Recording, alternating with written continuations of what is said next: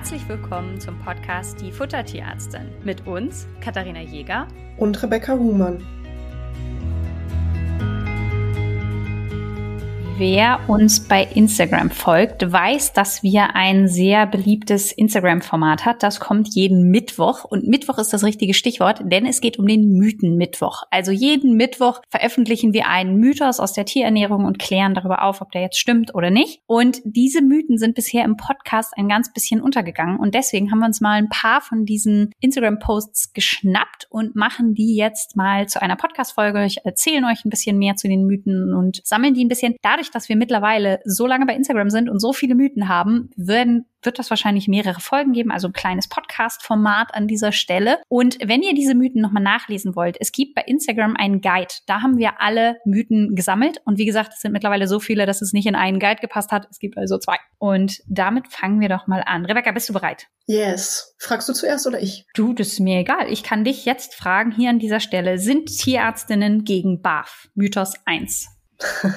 Nein, sind sie nicht. Ähm, das heißt, jein, vielleicht. Nein, Tierärzte sind nicht pauschal gegen BAF, aber sie sind leider gegen das, was häufig so schräg läuft und das sind die schlechten BAF-Rationen, also da, wo wirklich mehr Nährstoffdefizite auftreten. Ich würde sagen, dass auch mittlerweile ähm, sich unter den Tierärzten rumgesprochen hat, dass man sowohl gut als auch schlecht BAFen kann und gegen eine gut strukturierte BAF-Ration haben in der Regel auch die Kollegen und Kolleginnen nichts einzuwenden. Es sei denn, es liegt vielleicht im Einzelfall mal eine Erkrankung vor, die das BAFen nicht so passend für das jeweilige Tier macht. Genau, das könnten wir aber an entsprechender Stelle abklären, ob das jetzt für euer Tier zutrifft oder nicht. Also nein, die meisten Kollegen sind nicht pauschal gegen BAF. Völlig richtig. Sie sind einfach gegen schlechte Fälle. Und ihr müsst euch überlegen, oder gegen schlechte Pläne. Ihr müsst euch überlegen, wer die Folge von Mia gehört hat. Das ist der Fall am Freitag, die Hündin Mia, die mit mehreren Knochenbrüchen in der Praxis aufgetaucht ist, weil sie schlecht ernährt wurde. Natürlich sehen Kolleginnen auch solche krassen Fälle und finden dann heraus, dass die mit Fütterung assoziiert sind. Und ihr müsst euch überlegen, die meisten Kolleginnen tun alles dafür, dass es euren Tieren gut geht und geben richtig Vollgas. Und dann machen andere Menschen Menschen durch Unwissenheit so viel falsch im Thema Fütterung. Und das hinterlässt natürlich irgendwo ein bisschen Unverständnis und auch Sorge dafür, für solche Fälle dann irgendwie keine Lösung zu haben oder sogar verantwortlich zu sein. Also wenn euch jetzt eine Kollegin sagt, ja, natürlich könnt ihr barfen und ihr nehmt dann irgendwie aus dem Internet einen doofen Plan, dann wird's natürlich schwierig. Und deswegen ist es halt wichtig, da ein bisschen Rücksicht zu nehmen und ähm, ja, und wie gesagt, die Kolleginnen sehen halt auch die ganz schrecklichen Fälle. Und ich glaube, das ist vielen nicht bewusst, wie viel ihr auch mit Fütterung falsch machen könntet. Der Fall bei Mia zeigt es einfach. Es ist natürlich selten, aber ihr müsst euch überlegen, das sind natürlich die Fälle, die in der Tierarztpraxis landen. Und das kann dann dazu führen, dass der ein oder andere sagt, boah, schlechte Pläne sind echt äh, tierschutzwidrig. Ich finde es tierschutzwidrig, wenn die Pläne so schlecht sind, muss ich ehrlich sagen. Ja, ja, gebe ich dir recht. Dann bekommst du jetzt was von mir, Kati, und zwar helfen Knoblauch und Zwiebeln eigentlich gegen Flöhe? Nein. Es ist so, dass ich ganz strikt gegen die Fütterung von Knoblauch bei Hund und Katze bin. Ja, mir ist durchaus bewusst, dass die Dosis, wo es toxisch ist und wo in Studien nachgewiesen wurde, relativ hoch ist. Aber ganz ehrlich, mir ist das Risiko zu hoch. Und der Mehrwert, der dem Knoblauch nachgesagt wird, dass es angeblich so gesund ist und Flöhe und Zecken vertreibt, ist einfach ein Mythos. Und insofern können wir hier ganz klar sagen, das fällt unter Mythos. Und insofern gehört für mich Knoblauch weder in Kunde noch in Katzennäpfe. Und in vielen Produkten, gerade in so Kräuterzusätzen oder in irgendwelchen Anti-Zecken-Snacks oder so, ist Knoblauch mit drin. Und da ist nicht mal angegeben, in welcher Menge. Und wenn ihr dann mit dem Argument um die Ecke kommt, ja, aber da ist doch, da die Dosis muss doch ewig hoch sein. Ja, nee. Wenn ihr nicht mal wisst, wie viel drin ist, dann wird's schwierig. Und erst recht, wenn ihr so Knoblauchgranulate verwendet, das ist hochkonzentrierter Knoblauch, da kommt man dann teilweise schon in die toxischen Bereiche, wo ich sage, nee, das muss nicht sein, ist es vermeidbar und es hat für mich den nicht den Effekt, den man gerne hätte und damit lasst es einfach sein. Genau. Und äh, das gleiche gilt übrigens auch für Lauch. Das hat zwar nichts zu tun mit Knoblauch und Zwiebeln gegen Flöhe, sondern ist häufig in diesen Gemüsemixen mit drin. Wenn ein Hersteller Lauch in seine Mischung passt, finde ich, zeugt das nicht von so viel viel Kenntnis über Hunde und Katzen, ähm, weil auch Lauch mit zu diesen Knoblauch- und Zwiebelgewächsen ge gehört und damit auch giftig ist. Der nächste Mythos ist, lässt sich mit einem Blutbild die Nährstoffversorgung überprüfen. Also manche Labore bieten sogenannte BAF-Profile an. Sollte man das machen, bevor man zu uns in eine Beratung kommt? Wie sieht's damit aus? Auch da gibt es von mir ein ganz klares Nein. Die BAF-Profile sind nicht wirklich aussagekräftig, was die Nährstoffversorgung des jeweiligen Tieres ähm, betrifft. Das hat unterschiedliche Gründe. Zum Beispiel gibt es Stoffe wie oder anders angefangen, was ihr mit diesen BAF-Profilen messt, ist die Konzentration des jeweiligen Nährstoffs, der zu dem Zeitpunkt, wo die Blutprobe genommen wird, im Blut zirkuliert. Ganz viele Nährstoffe werden nicht im Blut gespeichert, sondern in unterschiedlichen Organen. Vitamin A und Kupfer zum Beispiel werden in der Leber gespeichert, Zink wird in den Knochen gespeichert. Und das heißt, die Werte, die ihr im Blut messt, die geben gar nicht so richtig wieder, wie jetzt die Versorgungssituation des Körpers aussieht. In der Theorie müsste man, um den Kupfer, um die Kupferversorgung des Tieres zu bestimmen, theoretisch eine ähm, Leberbiopsie nehmen. Macht natürlich kein Mensch. Aber das ist ein großer Punkt, warum die Nährstoffversorgung Versorgung nicht anhand einer Blutuntersuchung überprüft werden kann. Bei anderen Nährstoffen, zum Beispiel Calcium und Phosphor, ist es so, dass der Blutspiegel sehr eng hormonell gesteuert wird. Das heißt, dem Körper ist was daran gelegen, dass der Calciumspiegel im Blut zum Beispiel relativ gleichmäßig gehalten wird. Und da kann es euch passieren, dass wenn ihr zu wenig Calcium füttert, im Körper aus den Knochen das Calcium freigesetzt wird und euer Blutspiegel total schick aussieht, aber ihr wirklich schon eine massive Unterversorgung habt im Körper bis bis hin zu, die Knochen sind brüchig. Ähm, ich hatte letzte Woche tatsächlich einen Fall, da war sogar der Kalziumwert erhöht bei einem Hund, der quasi kein Kalzium übers Futter aufgenommen hat und wo dann Kalzium aus den Knochen mobilisiert werden würde. Ihr seht, die Liste, die gegen diese BAF-Profile im Blut spricht, ist sehr lang und die können euch auch in falscher Sicherheit wiegen, wenn die Werte in Ordnung sind. Ist es eben keine Garantie dafür, dass die Fütterung passt und da ist wirklich der Goldstandard. Lasst einmal berechnen, welche Nährstoffe benötigt euer Tier und wie sieht die Versorgung mit dem Futter aus und dann könnt ihr euch sicher sein, dass eben die Nährstoffversorgung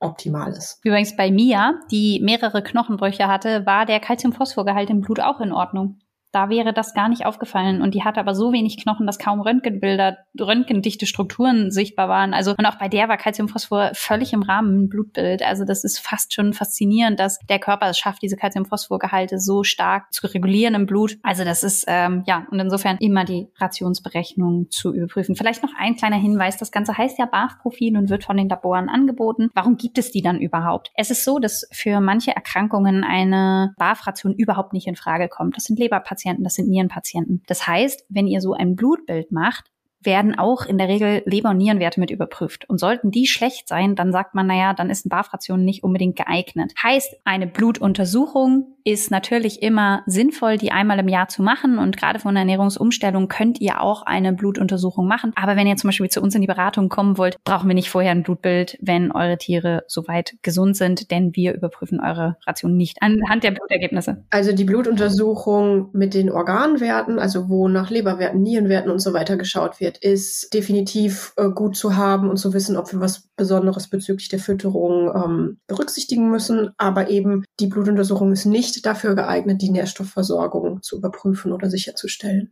Kati, ist Pferdefleisch eigentlich hypoallergen? Nein. Vielleicht sollten wir zwischendurch mal welche einstreuen, wo wir auch Ja sagen müssen, sonst äh, ist ja immer Nein, Nein, Nein, Nein.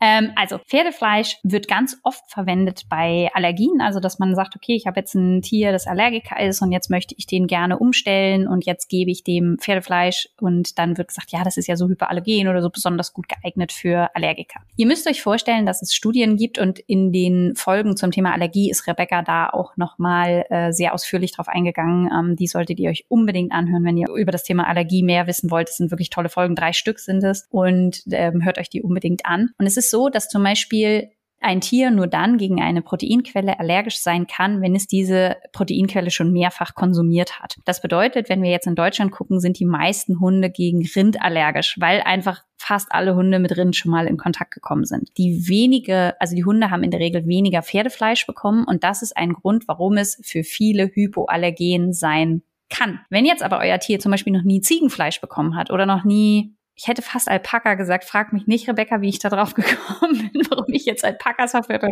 Denn wer es nicht weiß, Rebecca hat vier Alpakas. Das heißt, keine Sorge, ich will seine Alpakas. werden.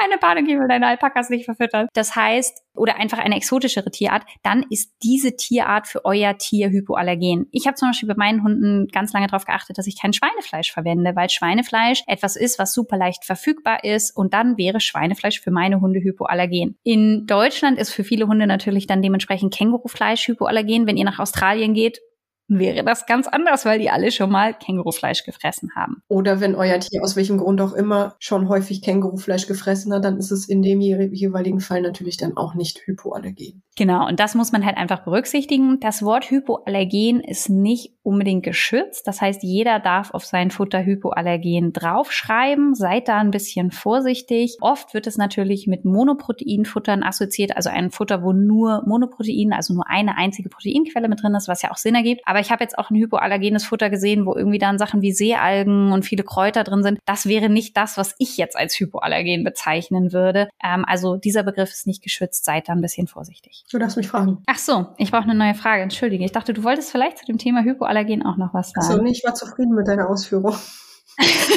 yes! Leute, ihr müsst, ihr müsst überlegen, das ist ein Ritterschlag. Rebecca und die Themen Allergie haben gesagt, dass ich das gut gemacht habe. Ja.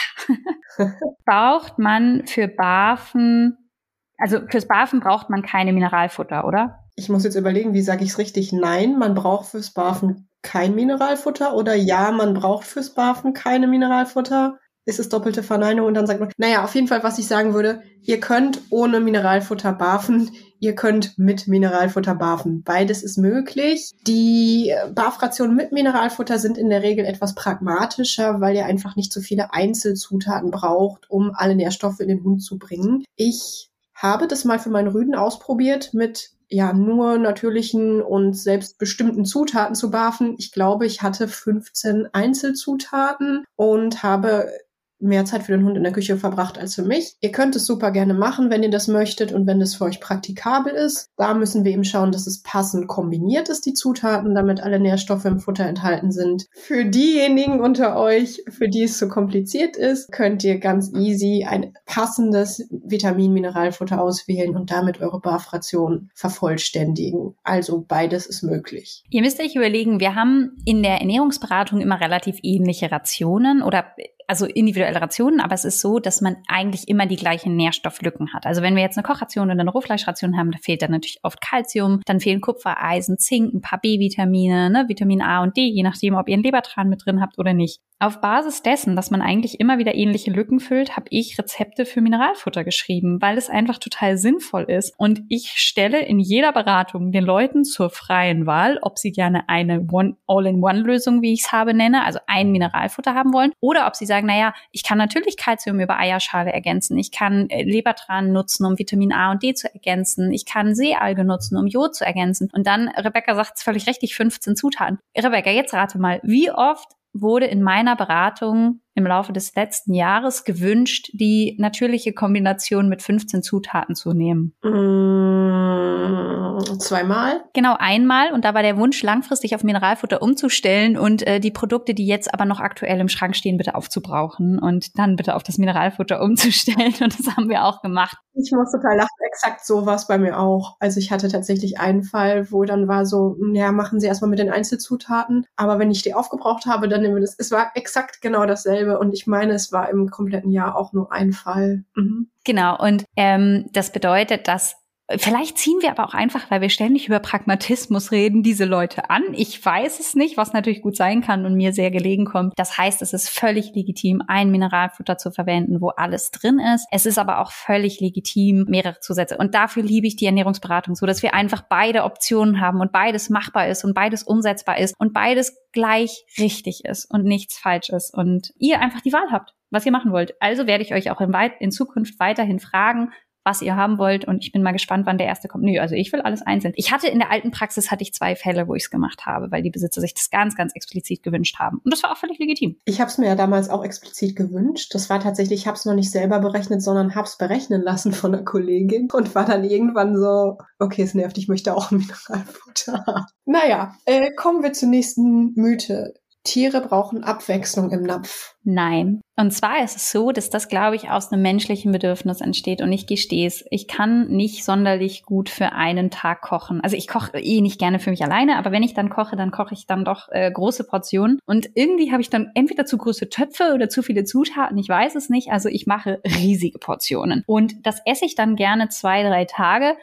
Und dann habe ich ehrlich gesagt keinen Bock mehr drauf. Ich gestehe es, ja. Also so zwei, drei Tage kann ich das gleiche essen und dann nervt's mich doch irgendwie und dann würde ich doch was anderes essen. Meistens friere ich dann den Rest ein und taus irgendwie eine Woche später oder zwei Wochen später wieder auf, dann geht's wieder. Und dieses Bedürfnis kennen wir, glaube ich, ja, mehrere und das ist auch der Grund, warum viele Leute das Bedürfnis haben, ihren Hunden immer andere Sachen zu geben und da viel Abwechslung zu machen und irgendwie viel Variationen reinzubringen. Aber ganz ehrlich, gerade die Magen-Darm-Patienten brauchen gleichbleibende, immer gleich zusammengesetzte Rationen, um den Magen-Darm-Trakt möglichst stabil zu halten. Es gibt die Hunde, die können die abwechselnd füttern, wie ihr wollt. Da passiert gar nichts. Dann spricht, solange alle Rationen bedarfsgerecht sind, auch nichts dagegen, mehrere Rationen miteinander zu, zu wechseln. Aber es ist nicht notwendig. Und meine Hündin bekommt ja viel Fertigfutter und ähm, ganz ehrlich, die kriegt jeden Tag das Gleiche und Meistens freut sie sich drüber, manchmal nicht.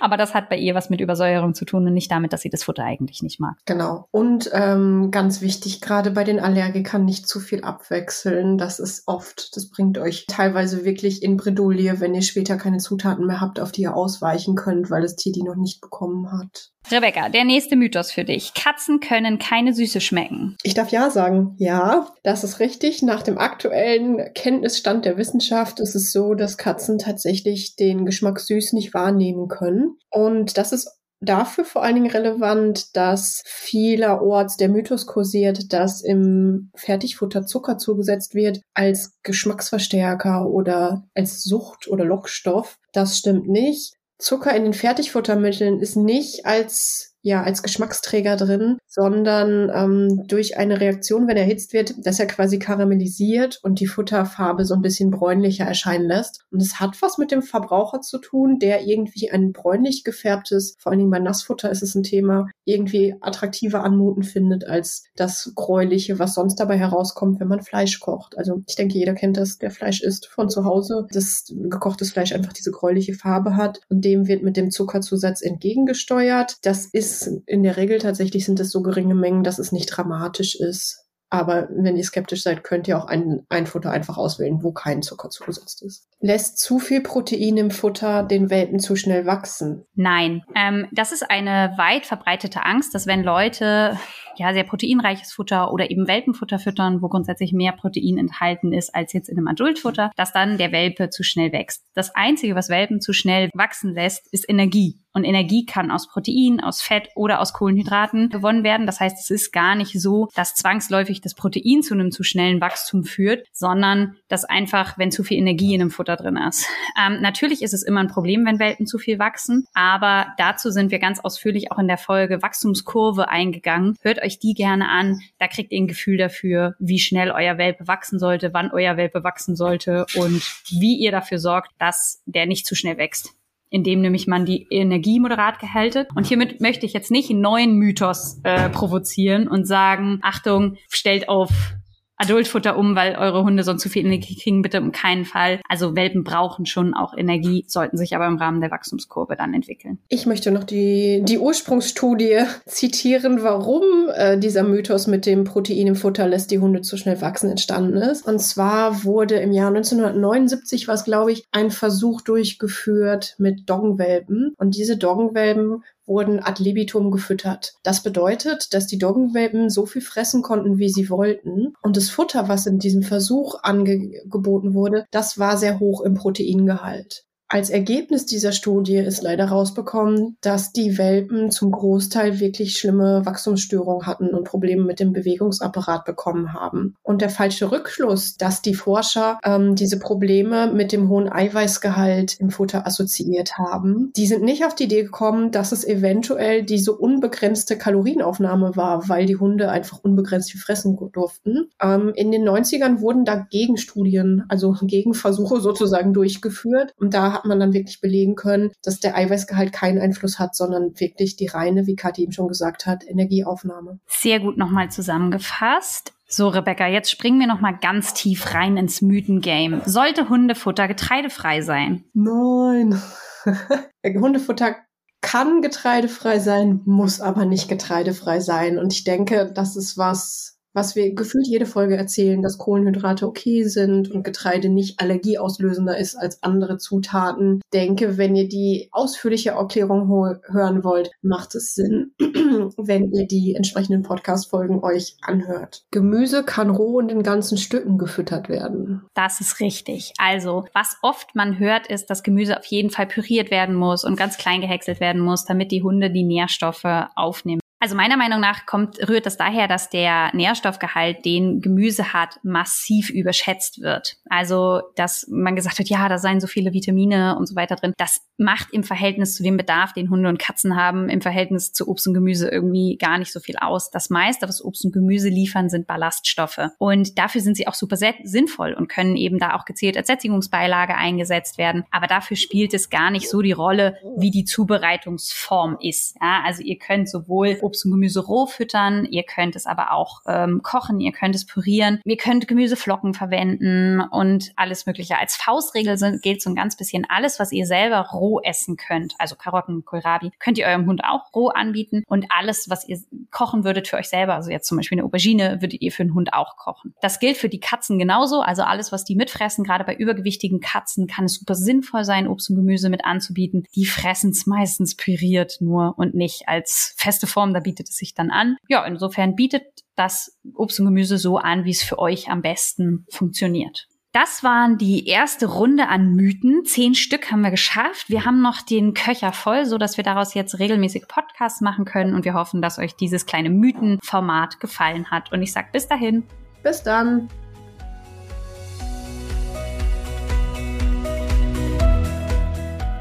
Ihr wünscht euch noch mehr Fakten zum Thema Ernährung für Hund und Katze? Schaut doch gerne bei Instagram bei uns vorbei, die Futtertierärztin.